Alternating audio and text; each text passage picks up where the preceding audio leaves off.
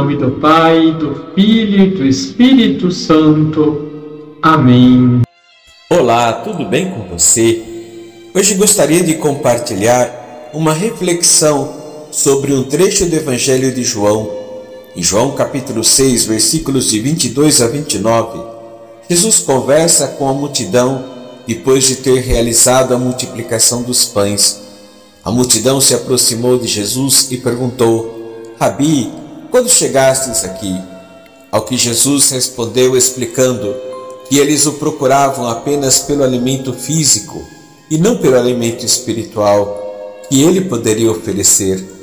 Jesus então os instrui dizendo: Não trabalhai pela comida perecível, mas pela comida que permanece até a vida eterna. Eles perguntaram: Que devemos fazer para realizar as obras de Deus? E Jesus respondeu: A obra de Deus é esta, que creiais naquele que ele enviou. Esta passagem nos leva a refletir sobre o que é realmente essencial em nossa vida. Muitas vezes nos preocupamos tanto com as coisas passageiras e materiais que deixamos de lado as coisas que realmente importam como a nossa fé e a nossa relação com Deus. Jesus nos chama a trabalhar pela comida que permanece até a vida eterna, ou seja, a se dedicar a cultivar a nossa fé, a nos aproximar de Deus e praticar a oração e o amor fraterno.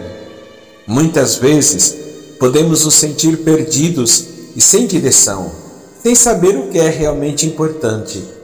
Mas Jesus nos ensina que a obra de Deus é simplesmente crer nele. Assim, como cristãos, precisamos nos lembrar sempre do verdadeiro sentido da nossa caminhada, buscando fortalecer a nossa fé e confiar em Deus para nos ajudar a encontrar o caminho certo.